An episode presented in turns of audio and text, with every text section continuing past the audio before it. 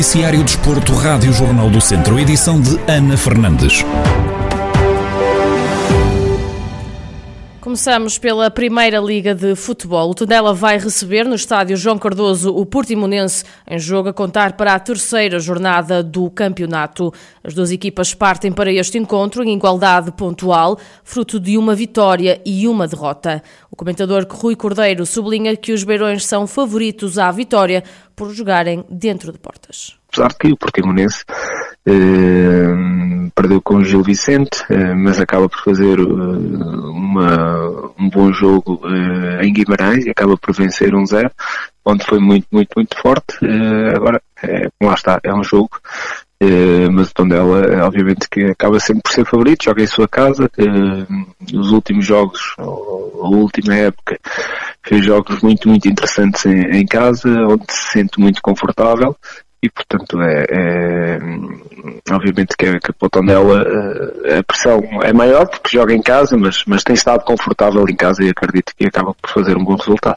Rui Cordeiro salienta que a presença do público nas bancadas dá conforto aos atletas e que os vai ajudar a regressar às vitórias. Sim, obviamente que o público sempre ajuda, dá mais conforto e apoio à equipe e aos atletas. Viu-se ontem, por exemplo, no Estádio da Luz, que o público faz, faz, faz muita diferença, não é? Portanto, obviamente que aqui numa dimensão completamente diferente, na Tondela, mas é sempre melhor jogar com o público do que sem. Acredito que em casa, perante os seus adeptos, vá, vá querer eh, reverter este resultado menos positivo em, em Vizela, que vai querer manter aquilo que fez com, com Santa Clara e certamente que, que irá ser um jogo bem disputado.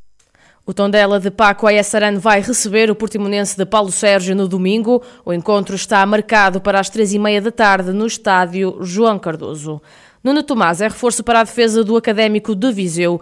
O central de 25 anos chega a terras de Viriato com um contrato válido por duas temporadas, depois de ter representado o CSKA Sofia da Bulgária. A formação de Nuno Tomás foi dividida entre o Odivelas e o Bolonenses, clube que ainda chegou a representar enquanto atleta sénior. O defesa conta ainda com passagens pelo Elétrico, Sintrense, Real SC e ainda um clube da Finlândia. Este é o décimo reforço anunciado pelo clube academista. Nuno Tomás é mais uma opção para o setor defensivo do Académico de Viseu, onde Zé Gomes já tem ao seu dispor nove jogadores. E continuamos pelo Académico de Viseu, que no próximo domingo vai receber o Mafra em jogo referente à jornada 3 da Segunda Liga de Futebol. Os academistas chegam a este jogo com uma vitória e uma derrota, o mesmo registro que o Clube de Lisboa. Na antevisão ao encontro, Carlos Agostinho, comentador da Rádio Jornal do Centro, assume que este é um jogo de equilíbrio onde vão ser os pormenores decisivos para o resultado final.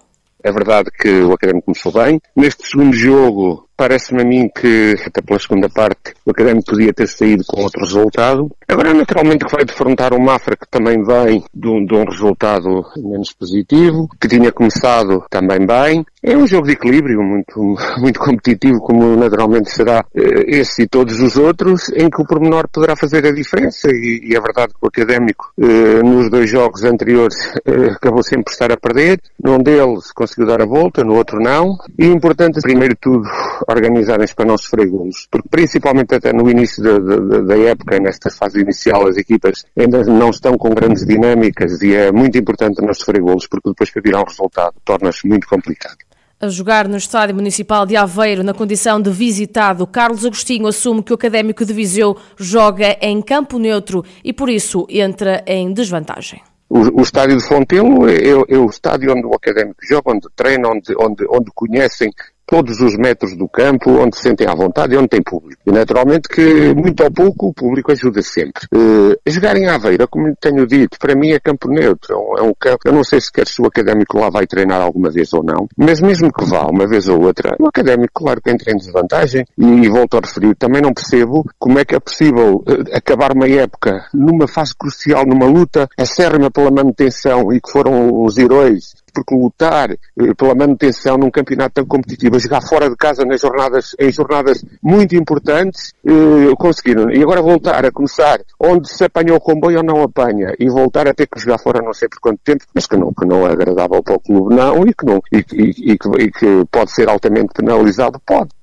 O Académico de Viseu ocupa atualmente a quinta posição da segunda liga, com três pontos, os mesmos que o Mafra, que é oitavo classificado. As duas equipas medem forças no próximo domingo, pelas seis da tarde, em Aveiro. As obras do Estádio do Fontelo estão atrasadas e não vai estar pronto em agosto, como estava previsto. A confirmação foi feita por Irmelinda Afonso, vereadora do Desporto na Câmara Municipal de Viseu, durante a reunião de executivo final da semana passada um, oficiámos um empreiteiro no sentido de nos apresentar, porque ainda não o fez, já o foram oficiado e já foi agora um segundo reforço dessa comunicação no sentido de nos apresentar o plano de trabalhos ajustado e obviamente aquilo que é a data previsível do término da, da obra. Que volto a dizer, era uma obra de sete meses, uh, prevíamos que o interior do estádio estivesse pronto, alguns agora no final de agosto, coisa que efetivamente não vai ser cumprida por parte do empreiteiro, e a parte externa seria por volta de outubro. Eu deduzo que tínhamos aqui um atraso, espero que não seja superior a um mês relativamente àquilo que, que possa ser a capacidade de resposta do empreiteiro, se bem que os dias de atraso são superiores ao prazo de um mês. Irmelinda Afonso, vereadora do Desporto na Câmara Municipal de Viseu, a dar conta do atraso das obras no estádio do Fontelo, que continuam a impedir o Académico de Viseu de jogar em casa. Marcos Bastidas vai continuar como treinador do Oliveira de Frades na próxima época desportiva, onde a equipa vai militar na divisão de honra da Associação de Futebol de Viseu. Em declarações à Rádio Jornal do Centro, o técnico vê esta renovação como a continuidade do bom trabalho desenvolvido na temporada passada quando, quando todos os interessados, eh, ou, todas as partes envolvidas estão interessados, é tudo mais fácil chegarmos a acordo e não, não houve quase nenhum entrave na, na, na, na minha continuidade, pelo menos eh, pela minha parte e acho que também pela parte da direção do clube. Eh, e pronto, e basicamente iremos dar seguimento ao, ao bom trabalho que, que se fez na, na temporada passada. O treinador fala sobre a construção do plantel para a próxima temporada e garante que vai ser mais curto do que na época anterior. O, plantel está em aberto, já, já, conforme foi referido anteriormente. A constituição do plantel, é, é, continuamos com, com, o nosso mesmo critério, que é, que é, aproveitar a qualidade dos atletas da, da região de Lafões, não só de Oliveira de Frades, dos sítios perto de, perto de, de Oliveira de Frades, porque só assim conseguimos ter competitividade e qualidade dentro do nosso plantel. É, como sempre, há saídas e entradas, esperemos que, que, que, as entradas que, que estão sendo eh, feitas venham realmente a trazer eh, qualidade ao nosso plantel, que já, já tinha, eh, e esperamos ter um plantel competitivo, muito mais curto do que na época passada.